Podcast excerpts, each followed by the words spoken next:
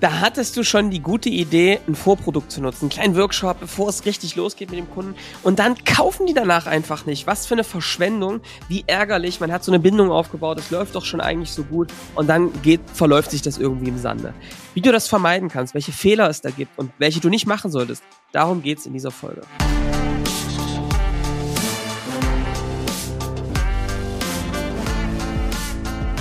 Willkommen zum Scaling Champions Podcast. Konkrete Tipps und Werkzeuge für die Skalierung deines IT-Unternehmens. Hier bekommst du komprimiertes Erfahrungswissen aus über 80 Skalierungsprojekten pro Jahr. Zusammengestellt von Johannes Rasch und Erik Osselmann. Und damit auch von uns ein herzliches Willkommen zum Scaling Champions Podcast. Ich glaube, ich habe gerade so geklatscht ein bisschen. Nicht so schlimm. Hallo Johannes. Hallo Erik, na? Na, wie geht's?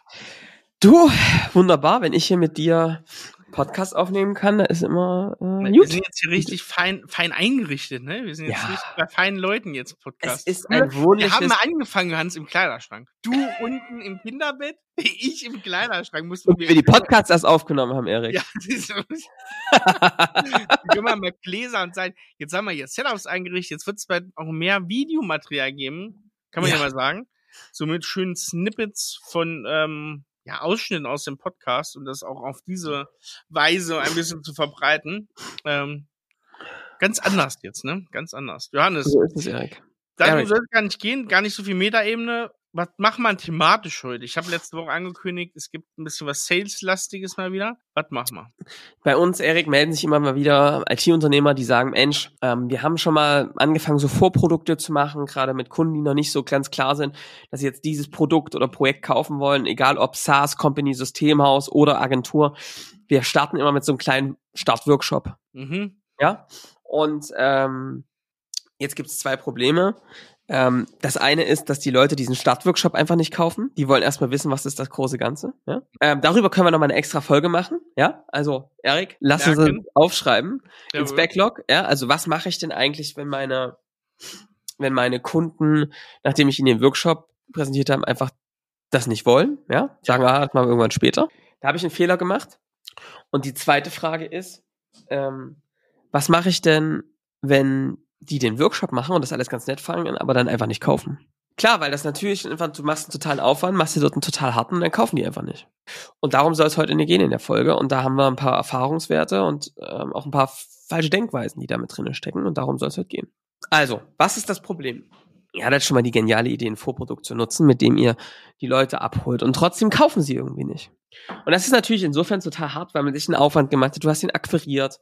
Es ist, hat gut geklappt. Deine Leute haben sich kennengelernt miteinander und du denkst dir so, Mensch, das passt doch so perfekt. Und dann präsentierst du denen das Ding, deine Lösung und die fallen aus allen Wolken und dann ist auf einmal Kontaktabriss. Das ist natürlich super frustrierend, weil du äh, ja eine Bindung aufgebaut hast und einfach nicht vorwärts kommst. Tja, und was ist da los? Die, äh, also erstmal ist das echt ein Problem, ne? Wenn du das gemacht hast, ist das eigentlich ein System, ein systematisches Problem. Wenn das immer mal wieder passiert, ist es okay, dass es mal passiert, aber so eine Mhm. 80, 90 Prozent Quote, vielleicht sogar ein bisschen höher, das ist eher der Standard, ja? Wenn du das nicht machst, gibt es ein paar Themen, Themen, ne? Weil offensichtlich ist deine Arbeitsprobe so, dass sie nicht überzeugend ist. Und das hatten wir auch immer mal, ne? Dass dann so jemand sagt, Mensch, ja, ähm, das war ja eine coole Session, gut Inspiration, ne? Und es gibt so ein paar Ursachen, woran das liegen kann, und dann reden wir mal über die Ursachen und woran das liegt, was du da machen kannst, um das abzustellen, ja? Die, der größte Glaubenssatz, und über den müssen wir direkt, fangen wir direkt mal an, ist, dass es dann einfach darum geht, dieses Vorprodukt zu verkaufen. Also die meisten brechen deswegen ab, weil so, sie halt mhm. diesen Workshop verkaufen und dann kümmern sie sich darum, die ganze Zeit irgendwelche Workshops zu verkaufen. Ich kenne das auch noch. Prototypen verkaufen. Mhm. Irgendwelche Prototypen an irgendwelche Kunden, ja? Und du verkaufst die ganze Prototypen und denkst, das läuft doch wie Sau, ne? Mhm. Aber das, was du da machst, ist Prototypen verkaufen. Das ist super gefährlich, wenn du an zum Beispiel an große Konzerne, an irgendwelche R&D-Abteilungen Prototypen die ganze Zeit verkaufst, weil das, was du da machst, ist für die kost fast kostenlose Produktentwicklung. Gerade wenn die dann noch wenig kosten, diese Dinger, ja? Total gefährlich. Das ist Jugendforscht, ja? Mhm. Und genauso ist es Jugendforscht, wenn du dort für, weiß ich, 1000 Euro welche Workshops verkaufst, ja? Und die das nett finden, aber danach Schluss ist. Mhm. Das heißt, du verkaufst da an Kunden, die überhaupt nicht bereit sind, dein Hauptprodukt zu kaufen. Und das ist richtiger Bullshit. Ja, du rollst den Stein so ein bisschen diesen Berg hoch, ne, und schuftest dich dann über jetzt ab. Und dann stehst du da oben und merkst, ach, ach, das war der Vor, das war der Vorhügel sozusagen. Steckst du alle Energie rein. Aber ist es dann eine Kopfsache, Johannes, oder auch wie ich vorgehe? Es ist Prinzip Hoffnung und es hat auch ein paar Hintergründe. Also erstens mal hoffst du ja, indem du den erstmal den Workshop, du redest nicht über den Preis, was es dann kostet und Ja. auch wie ihr das sonst so macht, weil du denkst, Ja. die müssen uns erstmal kennenlernen und dann pa- passt das schon. Dann- Ja, und das stimmt auch, ja, dass sowas hilft. Und trotzdem lässt du da Leute durch, die vielleicht gar nicht ihr Problem lösen wollen, sondern gar keinen Handlungsdruck haben, sondern einfach erstmal reingucken wollen, was es da Nettes gibt. Mhm. Und das ist etwas, was, äh, was du nicht tun solltest, weil du deinen ganzen Sales damit beschäftigt hältst. Dich selbst, du hast irgendwelche Follow-ups die ganze Zeit mit Leuten, die eh nicht kaufen wollen Mhm. äh, und können. Ja, aus Mhm. irgendwelchen Gründen. Ja. Und das äh, ist ein gefährliches Spiel. Ja, das macht man dann vor allem, wenn man zu wenig gute Leads hat. Mhm. Na, weil dann verkaufst du es jedem, der es irgendwie haben kann und machst deine Pipeline voll. Das ist Ja. aber auch insofern ein Mangelgedanke, weil du dann ja manchmal als Unternehmer noch selbst mit dran bist und auch dein Sales-Team, dass sie deinen anderen Deals, die wertvoll sind, nicht nachhalten können, weil sie da irgendwie sich die ganze Zeit mit irgendwelchen Kunden beschäftigen, die einfach gar nichts wert sind, nachzugehen. Ja, super. Da hast du dann, hast du dann das verstopft und selbst erfüllt, die Prophezeiung. Also sich selbst zustopfendes System, Ja. weil es eben kurzfristig gedacht irgendwelche verkauften Workshops sind und nicht den langfristig den Umsatz, ne? Ja.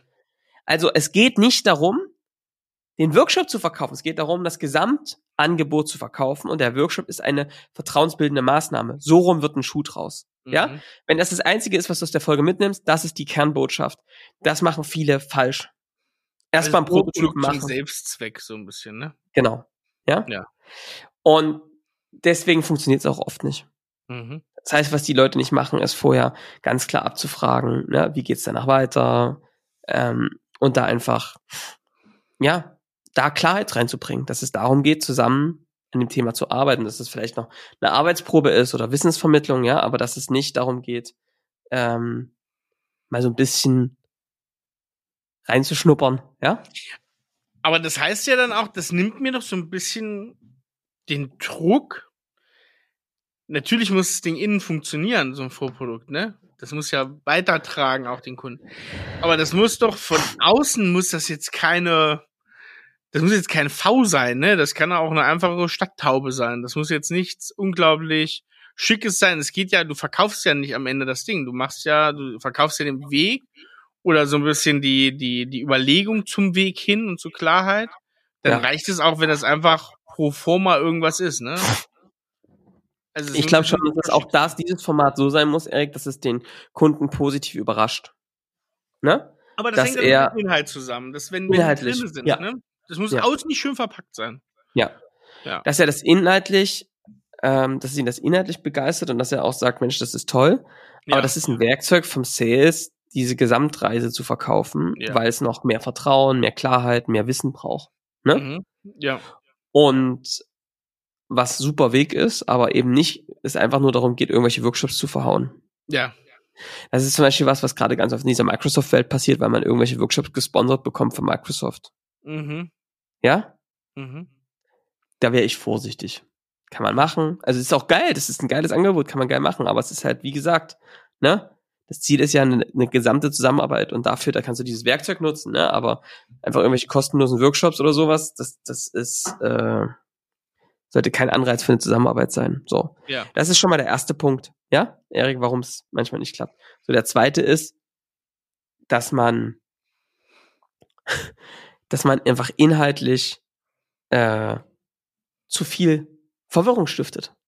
Okay. Also es gibt im Sales ganz klar dieses Phänomen, dass man in so einem Workshop ganz viel Beratung reinpackt, ganz viel Wissen rein und du damit das Problem immer größer machst, immer mehr Informationen rein und die, Entsche kein, Leute keine Entscheidung mehr treffen können. Weil sie zu viel Information haben. Ja. Weil zu viel auf dem Tisch liegt, weil es zu viele neue Vorwände, Einwände hochgerufen werden in diesem Workshop. Also, wie ist es mit ihrer Infrastruktur und wie ist es da und wie ist es da und wie ist es da, ne? Und irgendwann sagst du, pff, oh Gott, ey, das ist ja ein, ne? ist ja ein Fass ohne Boden, was wir hier machen. Und das ist auch so ein klassischer Fehler, ne? dass du in so einem Workshop alles aufmachst, den alles hinwirfst, irgendwie glänzen willst und es dann dadurch komplizierter machst Ja. und die Leute dann einfach nicht kaufen können dadurch. Ist ein interessanter Punkt, weil so Information Overload ist ja durchaus eine Taktik, die du im Sales anwenden kannst, aber eher an einer vorderen Stelle. Ne? Also du kannst es nutzen, um Leute in, in Erstgespräch, in so einen Klarheitsmoment sozusagen zu bekommen. Da hilft Information Overload auch im, im bei ähm, Leadmagneten zum Beispiel.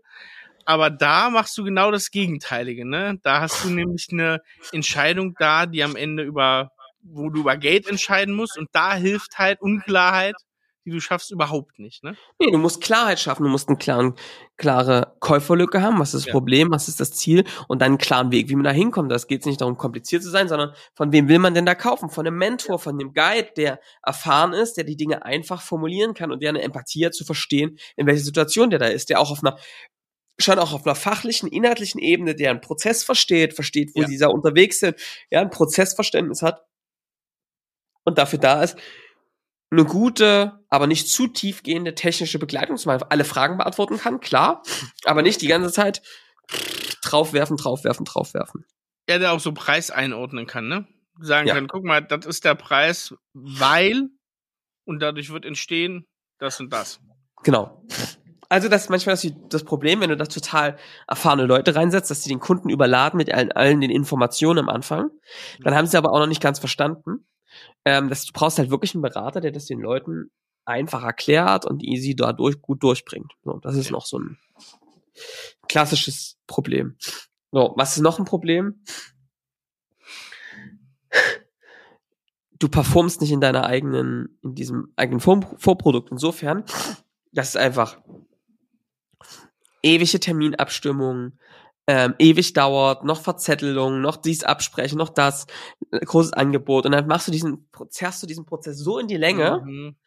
dass die jegliche Dynamik verliert. Und dann nach drei, vier Wochen später kann die Käuferlücke schon wieder ganz anders aussehen. Das Ja. heißt, dieses ewig warten, bis da irgendwelche Workshops stattfinden, wäre ich sehr vorsichtig. Es muss zügig gehen, ja, und es muss ähm, einfach wirklich auf den Bedarf, der gerade kommt, schnell eine Lösung geben und nicht ewiges Warten über Monate hinweg. Mhm. Wer da schon in diese ewig langen Sales Cycles einsteckt, hat eigentlich ein Problem. Der kauft entweder, das ist ja entweder zu teuer, dass der Entscheider es nicht machen kann, oder er hat vorher die Leute nicht gut abgeholt, die damit beteiligt sind. Ja, genau. So. Und, und das ist noch ein, ein Thema, was, was ich auch ähm, ganz, ganz wichtig finde, ist, dass du, ähm, dass du es oft erlebst, Erik, dass es in diesen Workshops dann sehr, sehr technisch wird. Ja? Mhm. Also, dass, dass diese Workshops genutzt werden als Anforderungsworkshops, ja, für die eigene Lösung. Mhm. und man auch dann das verkauft als Nutzen für den Kunden. Mhm. Und das ist schon echt eine Frechheit, ne, dass man da Anforderungsworkshops macht, ja, Mhm. die eigentlich für einen selbst sind. Ja. Und die der Kunde dann bezahlt und die dann noch als Nutzen für den Kunden versprochen werden. Also das ist halt, da fängt ja die Enttäuschung schon am Anfang an. Hm. Ja. So, also wenn ihr das machen wollt, ein Anforderungsworkshop ist ja auch cool, ne, auch diese Anforderungen aufzunehmen, müsst ihr trotzdem Mehrwert liefern, Klarheit, ein paar Modelle erklären, verstehen, warum man das anders machen muss, wie es drauf ankommt. Und dann kann man auch diese Lö- Lösung mal grob skizzieren, Mhm. aber diese Anforderungen dann weiter im Detail könnt ihr auch in dem nächsten Schritt aufnehmen. Ja? Es ist schon wichtig, das zu nutzen, auch ein gutes Angebot zu machen.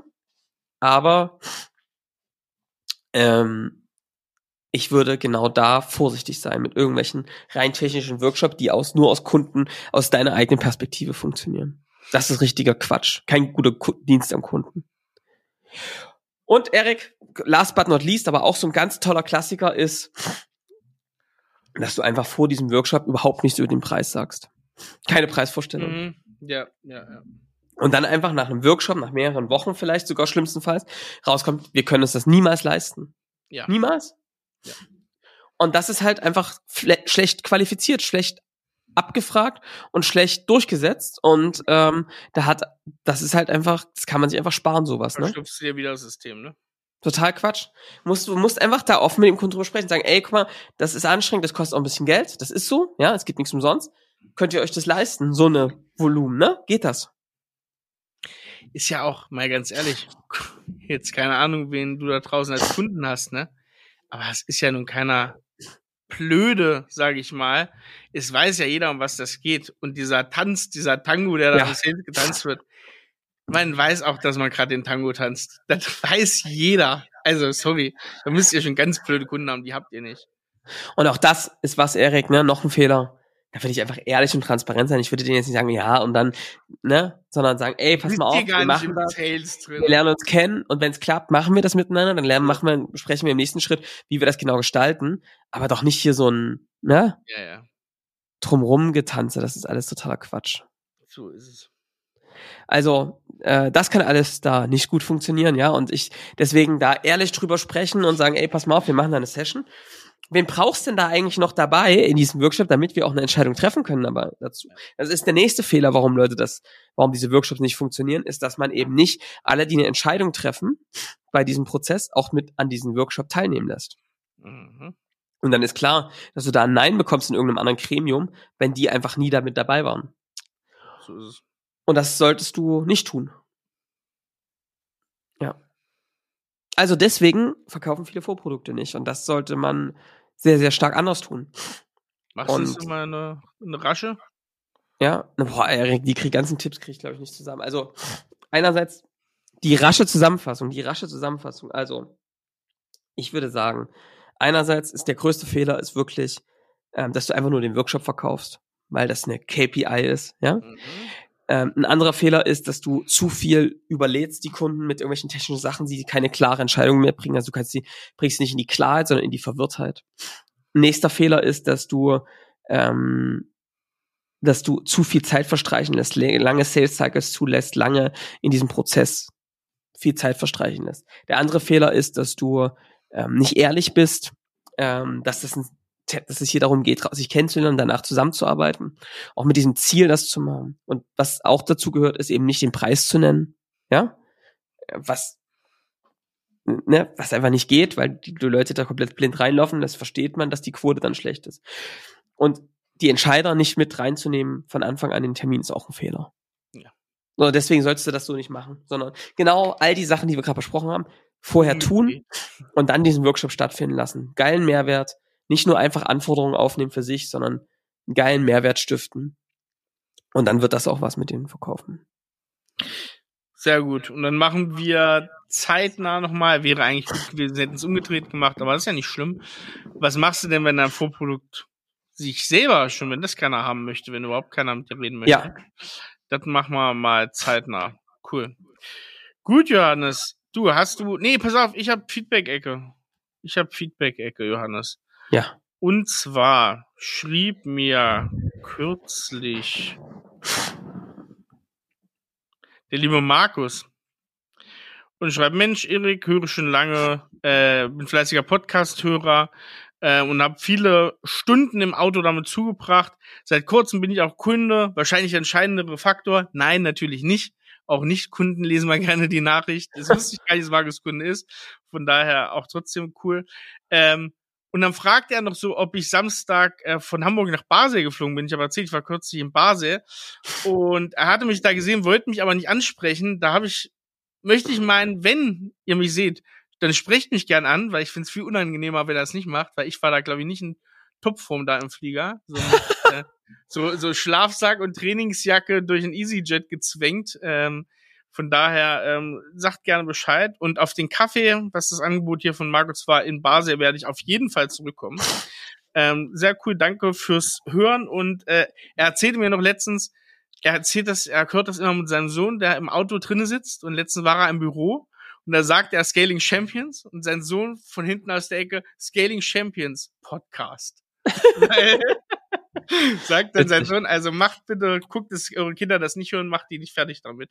Doch, Äh, doch, früh rein in die Skalierung investieren. ja, genau. Also wenn ihr, könnt ihr einfach was für die Ausbildung eurer Kinder tun, dass die gute Ja. Nachfolger werden. Ja, mein Sohn hört das auch manchmal, wenn ich nicht da bin, wenn ich bei uns in Dresden im Büro bin. Boah, das ist so, so das ist so eine traurige Geschichte, Erik. Das ist wirklich traurig, damit er mal meine Stimme hört. Weißt du, wenn du, wenn du mich nötigst, wenn du mich so viel nötigst, in Dresden im Büro zu sein. Ja, hier ist Anwesenheitspflicht und ähm, und ich hab, wollte dir auch nochmal sagen, Erik, dass, dass du jetzt lange nicht mehr eingestochen hast. Das So, ich auch muss mal wieder, muss mal wieder. Stempelkarte. Drunter Mhm. ziehen. Ich steche dann immer vor zwei Wochen ab. Nee, genau. Johannes, hast du noch, hast du was Kulinarisches? Du bist ja gerade nur am Bauen, aber ist auch mal was Kulinarisches in deiner Welt? Wiener mit Kartoffelsalat gibt's bei mir oft kulinar. Ausstellen, essen. Ich habe letztens eine, eine, äh, eine, eine Lauch-Zwiebelsuppe gemacht, ja. Also, Die Suppe macht meine Oma auch. Äh, aber da hat der Erik mir verboten, drüber zu reden hier, Nee, weil er findet, nee, dass es nicht der kulinarische Anspruch ist, Nee, das dieses Podcast. Lieber irgendwas mit Koriander. Aber ich habe eine Empfehlung, Erik. Erzähl mal. Nichts kulinarisches. Aber weißt du, was ich gerade mir reinziehe? Nee. Was ist wirklich, ich kann das fast nicht sagen, ne? Gucken, wir Ich das- habe mir ein, warte, hör, bleib, bleib ruhig. Ich habe mir ein RTL Plus Abo gekauft. Oh, Johannes, sag mal. Gut, hier wird der Schnitt angesetzt. Nee, erzähl. Weißt du warum? Nee, wird interessant. Weil ich mir Kitchen Impossible angucke. Ah, okay. Gut. Und alter. Schwede, ich glaube, das ist meine Lieblingssendung. Ist schon cool, ne? Also ich muss mal sagen, ich weiß nicht, wer von euch das kennt, aber es ist wirklich, also es wird sehr viel geflucht in der Sendung. Mhm. Und es ist so schön authentisch und kernig und Das Ding ist, Echt? die müssen fahr, fahren immer zu. genau, also genau. Und oder was die machen müssen, ist Tim Melzer. Ja. Tim Melzer ist der eine Koch und er holt sich immer einen Gastkoch, also einen anderen Koch mit rein und gegen den macht er ein Duell. Und zwar geben die sich gegenseitig Länder und dann müssen die dahin und dann fährt er halt nach Sizilien zu irgendeiner Mutti, ja, so eine sizilianische Mutti und muss dort irgend so Brotlasagne kochen. Ultra anspruchsvoll, irgendwelches Brot, das aufgeht. Oder irgendeine krasse in Japan bei irgendeinem Sushi-Chef, der das seit, keine Ahnung, hunderten Jahren macht, ja. Ja. Der muss ja dann halt dies, genau dieses Gericht zubereiten. Der muss, das kriegt das Gericht in so einer schwarzen Box. Da muss der rausschmecken, welche Zutaten da drin sind. Mhm. Und dann muss der das einkaufen gehen, nachkochen und dann wird das, und das finde ich wirklich hardcore, einer Jury von zehn Leuten gegeben, die immer in diesem Restaurant essen gehen, dass das deren Lieblingsessen das ist. Und die bewerten das dann auf einer Skala von 1 bis 10. Mhm. schon, also schon, Und das ist schon wirklich, ja. also A, lernt man da wirklich viel über Kochen, Mhm. Techniken Ja. und auch Sensorik, wie der das rausschmeckt. Ja. Aber es ist so eine andere, an, sehr unterhaltsam und einfach anders als Fernsehen ist. Mhm. Äh, Weil der macht das halt independent, ne? Ja, ja, ja. Und das ist halt, es ist halt echt anders wie Fernsehen ist. Geile Bilder, schöne Geschichten. Also, gefällt mir sehr gut. Okay, das lassen wir drin, das muss man nicht rausschneiden. Übrigens, Tipp, wenn du dich darüber mit wen leidenschaftlich unterhalten möchtest, unser neuer Kollege Martin aus dem Sales. Ja. Ist seit Jahren großer Kitchen Impossible Fan. Mit Martin kannst du dich da unterhalten. Das ist, glaube ich, Martins absolute Lieblingsserie. Ich habe mich mit Martin heute schon unterhalten, das mache ich dann gleich nochmal. Mach's gleich nochmal. Sehr, Sehr schön. Ich habe noch einen Weintipp und zwar ähm, liebe Grüße an meinen lieben äh, Bekannten Matteo, der ist Kellermeister ähm, im Wenbornhof ähm, bei der Gesine Roll und die machen, haben sich schon seit Jahren drauf spezialisiert, Rheinhessen, äh, auf äh, Sauvignon Blanc. Ist glaube Ja. ich inzwischen mit, boah, ich glaube 50 Prozent oder sowas äh, schon äh, das, was die da, was die da anbauen, ist schon die meiste Rebsorte. Haben auch ein bisschen Riesling, haben auch zum Beispiel im Kirchspiel ähm, was, was der Wittmann auch zum Beispiel hat, äh, was stehen. Und die machen einen coolen Sauvignon Blanc, der Mittelklasse Sauvignon Blanc Terra Rossa. Ähm, der ist äh, eine feine Sache. Kenne ich schon bestimmt vor sieben Jahren oder so das erste Mal getrunken. Äh, aus der Magnum ist ein ganz geiles Zeug und ähm, so ein Sauvignon Blanc, wie ich den aus Deutschland sehr mag, der nicht so übertrieben nach neuer Welt schmeckt, so extrem blumig. Ich finde das ein bisschen schöner, wenn das so einen französischen Stil hat. Und ähm, ja, das kann man, das kann man machen. Äh, Terra Rossa Sauvignon Blanc vom Wedenbornhof. Ja. Das war mal mein Tipp, Johannes. Ich würde Ja. sagen, nächste Woche ähm, vielleicht wieder mit Gast. Ich habe es jetzt gerade nicht ganz auf dem Schirm, aber lasst euch mal überraschen.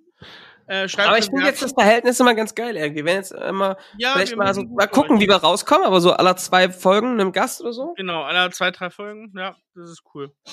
Wir haben jetzt Ähm, viel umgebaut bei uns. Ähm, das werdet ihr bald noch erfahren. Ja, Ähm, da werden wir auch mal eine Folge machen. Aber jetzt, glaube ich, wir sind wieder voll auf dem, das machen wir am Anfang des Jahres. Erzählen wir mal so ein bisschen wie unser Jahr war. What's Inside. genau, okay, Leute, dann äh, hören wir uns wieder in der nächsten Woche. Schreibt gerne Bewertung, teilt diese Folge. Und ja, bis dahin macht's gut. Ciao. Ciao, ciao.